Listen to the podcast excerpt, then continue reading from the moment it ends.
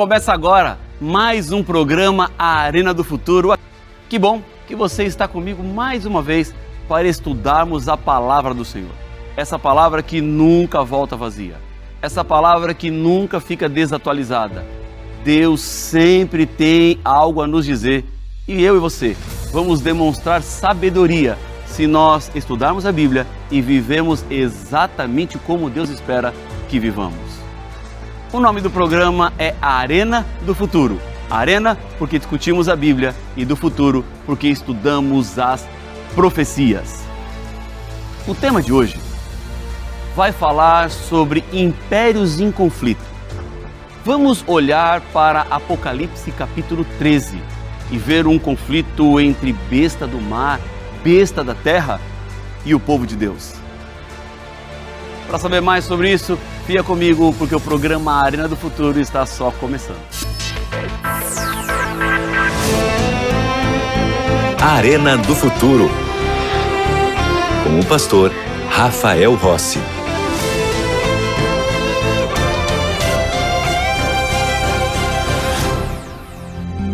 Já estamos de volta com o programa Arena do Futuro e eu tenho para você agora um convite Sabe aqueles convites que a gente recebe que são imperdíveis? Que não dá para deixar passar? É o convite que eu tenho para agora, neste momento, porque é muito especial. Você sabe que aqui na Novo Tempo nós temos a maior e melhor escola bíblica do mundo. E essa escola bíblica está com as matrículas abertas. E você não paga mensalidade também. Porque o que nós queremos é que você continue estudando a palavra de Deus, se aprofundando naquilo que Deus deixou como revelação. Porque a Novo Tempo é uma grande escola bíblica que usa rádio, TV, internet, as mídias no geral, para apresentar boas novas de salvação para quem ainda não conhece. Hoje eu quero te apresentar uma série de estudos que eu tenho alegria de ser o autor, que se chama A Cura do Pecado são temas bíblicos espalhados em oito lições especiais, onde vamos tratar sobre a origem do mal, a queda do ser humano, o plano da salvação, o sábado, a lei de Deus, onde estão os seres humanos quando morrem e, acima de tudo, a esperança final da restauração e da regeneração da vida. Este material vai chegar para você gratuitamente na sua casa mas você tem que ser aluno da nossa escola bíblica. E para ser aluno é muito fácil, é muito simples. Envie uma mensagem para nós no WhatsApp 12 98244 0077. Ou você pode ir diretamente para o nosso site novotempo.com barra escola bíblica. Tá bom? Eu estou aqui com a minha Bíblia, eu espero que você também esteja aí com a sua Bíblia ou com algum equipamento que você tenha com o aplicativo da Bíblia para olharmos aquilo que Deus deixou escrito, porque você sabe, aqui no programa Arena do Futuro, tudo começa na palavra. Você facilmente vai encontrar na internet informações sobre uma tal nova ordem mundial o termo se refere a uma teoria conspiratória de que supostamente certas elites políticas e governos do mundo planejam a implantação de um governo global totalitário. O mundo tem passado por muitas mudanças. Depois da Guerra Fria, houve uma mudança no plano geopolítico internacional que trata das relações entre força e poder dos Estados Nacionais. Com a queda do Muro de Berlim em 1989 e o esfacelamento da União Soviética em 1991, o mundo se viu diante de uma nova configuração política. A soberania dos Estados Unidos e do capitalismo se estendeu por praticamente todo o mundo. E a OTAN, que significa Organização do Tratado do Atlântico Norte, se consolidou como o maior e mais poderoso tratado militar internacional. O planeta, que antes se encontrava na denominada ordem bipolar da Guerra Fria, passou a vivenciar um novo plano político. Embora, em meio a tantas transições e conspirações. A ideia de uma nova ordem não é tão nova assim. Ela vem de muito tempo atrás há dois mil anos, no livro do Apocalipse, especificamente nos capítulos 12 e 13, está previsto o surgimento de uma nova ordem mundial ou um império global no final dos tempos, envolvendo um dragão, uma besta do mar e uma besta da terra. Juntos, eles buscam fidelidade mundial, lealdade e adoração, emprestando forças uns aos outros. Isso não é uma teoria de conspiração, mas um panorama de como o nosso mundo caminhará para o seu fim. João, ele teve uma visão. E ele viu uma primeira besta. E veja comigo o que a Bíblia fala sobre esta besta. Apocalipse capítulo 13. E vamos ler os versículos 1 e 2. Apocalipse 13, versículos 1 e 2, diz assim a palavra do Senhor: Vi emergir do mar uma besta, que tinha dez chifres e sete cabeças, e sobre os chifres dez diademas, e sobre as cabeças nomes de blasfêmia. A besta que vi era semelhante a leopardo, com pés como de urso e boca como de leão, e deu-lhe o dragão o seu poder, o seu trono e grande autoridade. No capítulo 7 de Daniel, encontramos quatro animais que se levantam do mar: um leão, um leopardo de quatro cabeças, um urso e uma besta terrível com um chifre pequeno que representa um poder oposto a Deus, que nós identificamos como o anticristo. Em Apocalipse 13, esses poderes da besta terrível de Daniel 7 estão combinados em uma besta composta na união de forças. Dessa forma, para compreender a besta do Apocalipse, precisamos entender a besta de Daniel, capítulo 7. O chifre pequeno, ou o anticristo, e a besta do mar representam o mesmo poder, só que com mais detalhes aqui em Apocalipse capítulo 13, porque esse poder é naturalmente a igreja cristã da Idade Média. João nos dá características para identificar quem é esta besta do mar. A revelação, a história e os eventos atuais mostrarão claramente do que e de quem estamos tratando. Em primeiro lugar, o dragão deu à besta seu poder, seu trono e grande autoridade, conforme nós acabamos de ler em Apocalipse capítulo 13, versículo 2.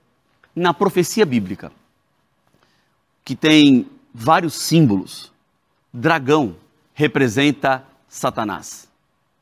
No entanto, Satanás sempre usa fachadas. Ele nunca vem com dois chifres, com um tridente. Lembra lá do Éden? Satanás apareceu para Eva e depois para o Adão como uma serpente.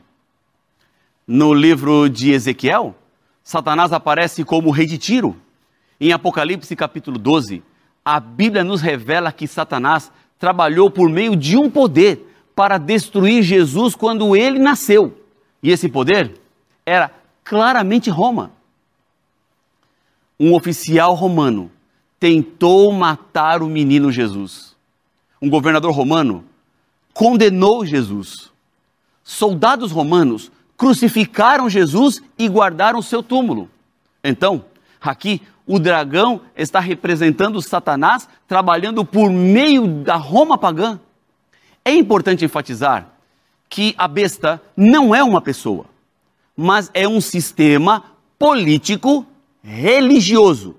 Há essa junção política com religião. Então, sim, a Bíblia estava certa. A Roma antiga deu à igreja de Roma o seu poder. Agora, por quanto tempo essa besta teria autoridade? Vamos ler agora o versículo número 5 aqui de Apocalipse, capítulo 13. Diz assim a Bíblia: Foi-lhe dada uma boca que proferia arrogâncias e blasfêmias e autoridade para agir 42 meses. Veja, há um período de poder supremo dessa besta, que são 42 meses. E o que representa esse período? Nos tempos bíblicos, o calendário que era seguido não era o solar, como o que usamos hoje aqui no Ocidente, mas o calendário era o lunar, com 12 meses de 30 dias que faziam um ano com 360 dias. Para compensar a diferença com o calendário solar, a cada cinco anos, o ano tinha 13 meses de 30 dias. E assim, os dois calendários ficavam sincronizados. Portanto, não havia as diferenciações de dias como temos hoje. Todos os meses tinham a mesma quantidade. Portanto, esses 42 meses representam 1.260 dias. Nas profecias, devemos entender que houve uma redução do tempo.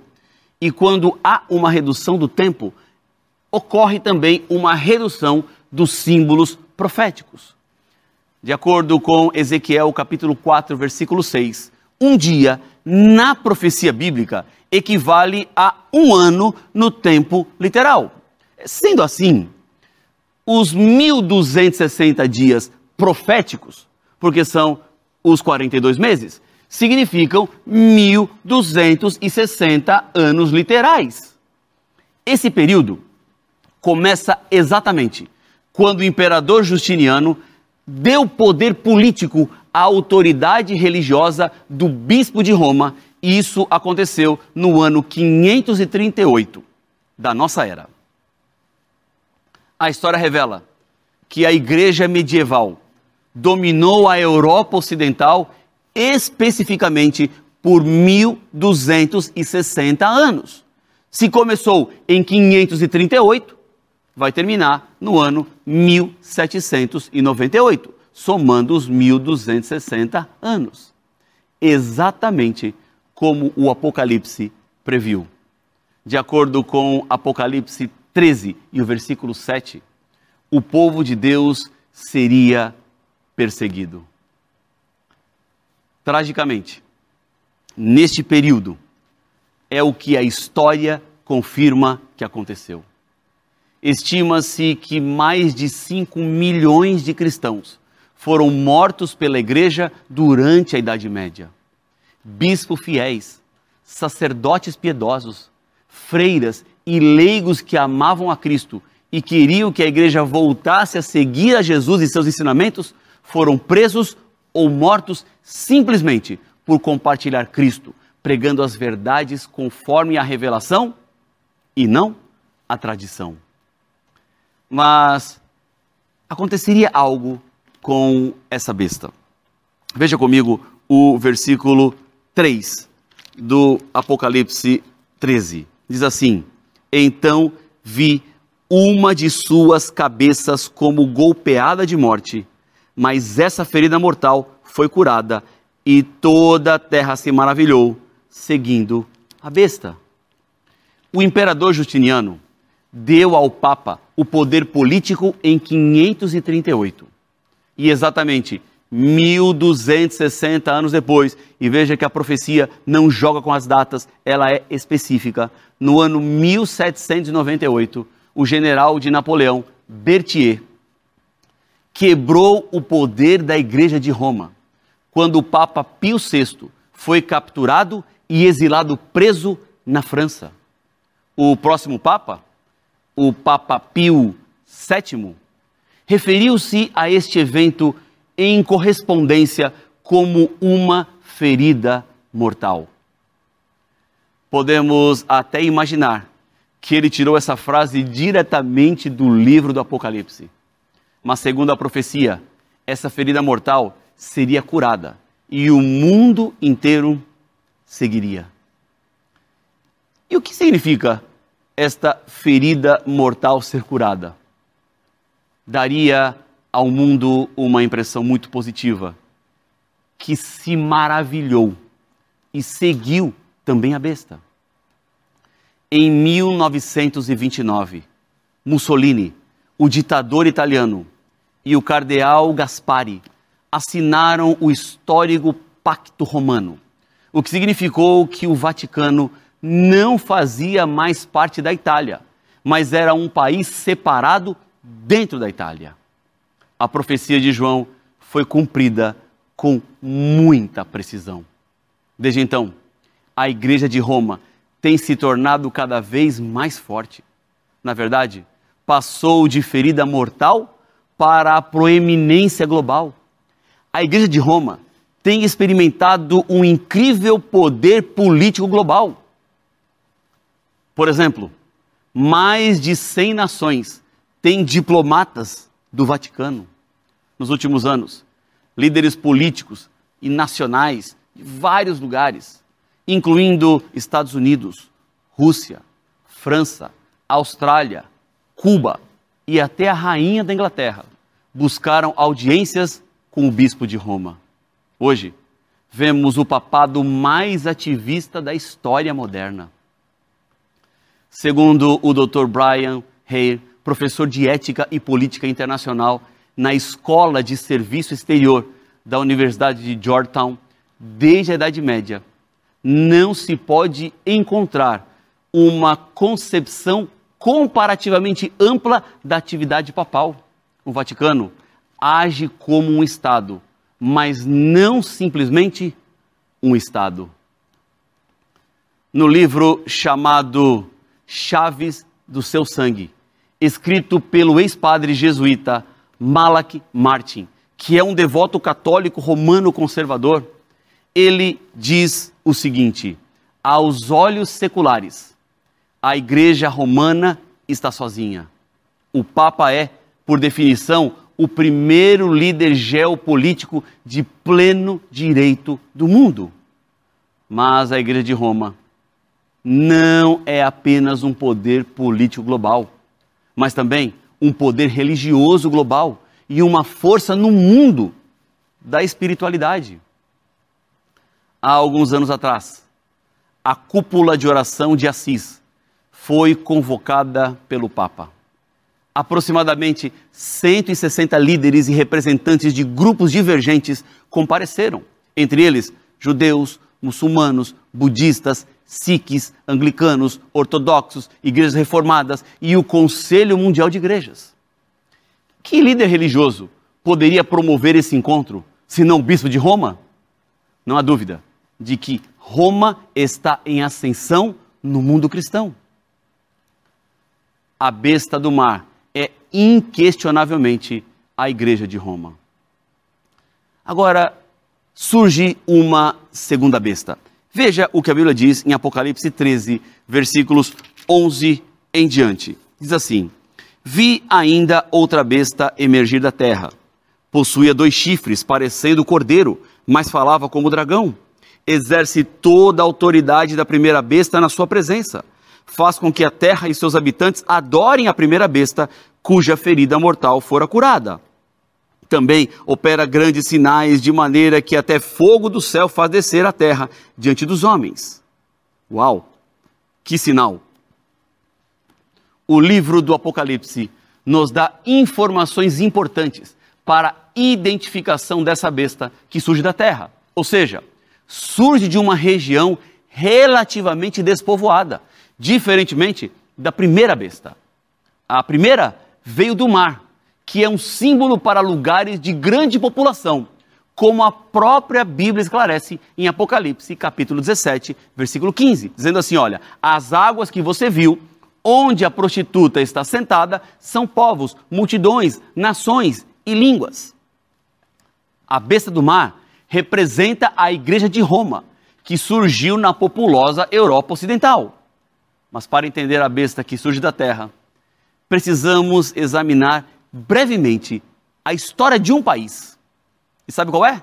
Os Estados Unidos da América. Por causa da perseguição religiosa que a Igreja de Roma fez durante os 1260 anos, grupos como os pais peregrinos decidiram fugir da perseguição para um culto irrestrito na liberdade da sua consciência. Os peregrinos partiram de Plymouth, na Inglaterra, e viajaram no Mayflower para a América do Norte. Quando eles chegaram, havia apenas um milhão de indígenas nativos em todo o país. Mesmo na época da Guerra da Independência Americana, em 1776, havia apenas 3 milhões de pessoas vivendo neste vasto território. Assim, como a Bíblia indicava pelo símbolo de terra em contraste com o mar, era uma região muito escassa ou relativamente despovoada em contraste com os milhões da Europa. Esse poder surge por volta de 1798. O texto de Apocalipse, capítulo 13, 11, diz que significa ao mesmo tempo em que a besta do mar recebe a sua ferida mortal. Assim como a igreja de Roma aprisionou e matou pessoas, também receberia tratamento semelhante. Em outras palavras, a segunda besta começaria a surgir ao mesmo tempo que a ferida mortal da besta do mar foi recebida. Os pais peregrinos e outros estabeleceram colônias na América do Norte depois de 1620. A Guerra da Independência Americana foi vencida em 1783. Em 1789, a Constituição dos Estados Unidos foi formada enquanto um poder estava caindo em 1798. Nesse mesmo tempo, outro estava subindo. A besta da terra seria uma superpotência política e econômica. A Bíblia deixa claro ao dizer que a besta faz com que todos recebam um sinal na mão direita ou na testa, e que ninguém compre ou venda, exceto aquele que tiver a marca ou o nome da besta, ou o número do seu nome, segundo Apocalipse, capítulo 13, versículo 16. Se você pode fazer com que o mundo inteiro não seja capaz de comprar ou vender, você tem influência de superpotência econômica. Quem é que questiona que os Estados Unidos são a superpotência econômica, política, global mais dominante do mundo nos nossos dias? A besta da terra une forças com a besta que sobe do mar, de acordo com Apocalipse, capítulo 13, versículo 12. Os Estados Unidos da América estão se aproximando e unindo forças com a Igreja de Roma. Uma previsão surpreendente quando você considera que os Estados Unidos começaram com um movimento para escapar da opressão papal. Agora, essa besta fará algo nos momentos finais da história. Veja o versículo número 14 de Apocalipse 13.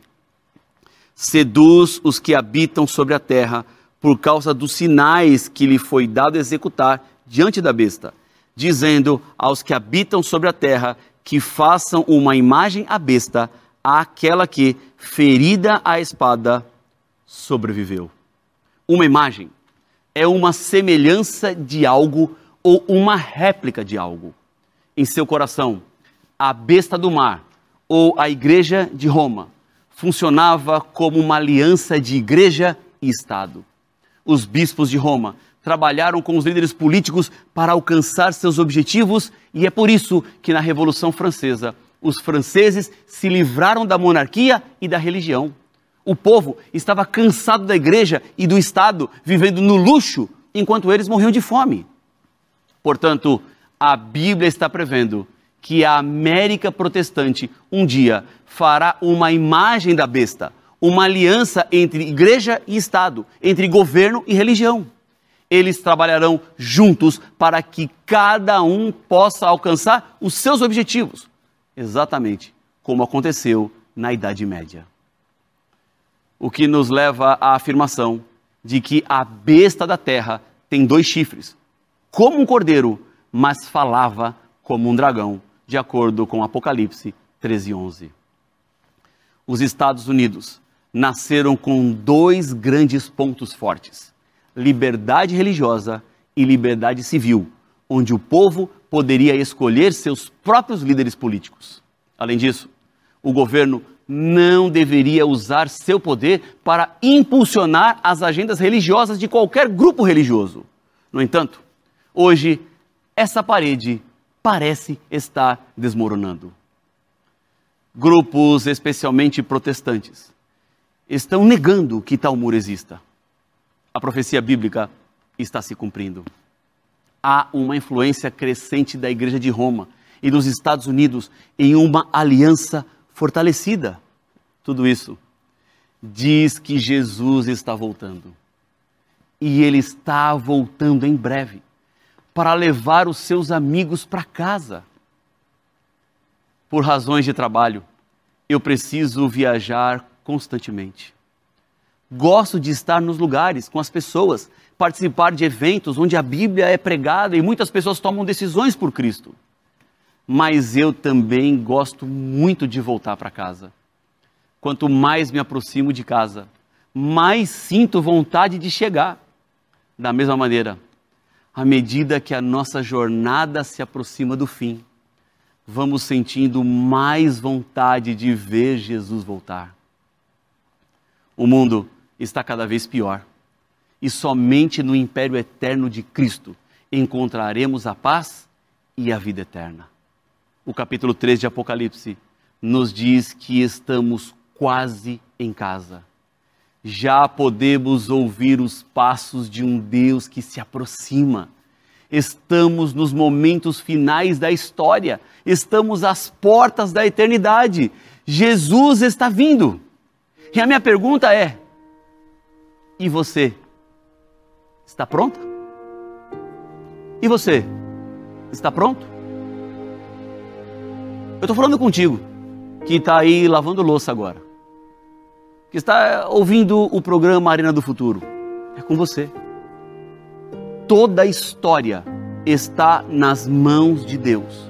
E Ele pode hoje assumir o controle da sua história. Mas é preciso dar um passo de fé. Chega um momento que você precisa tomar uma decisão.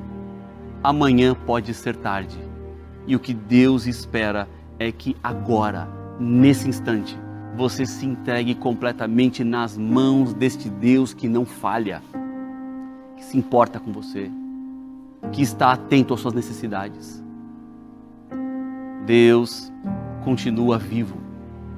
Ele continua no mesmo lugar onde sempre esteve. Já que você tomou sua decisão, eu quero te convidar nesse momento para fechar os seus olhos.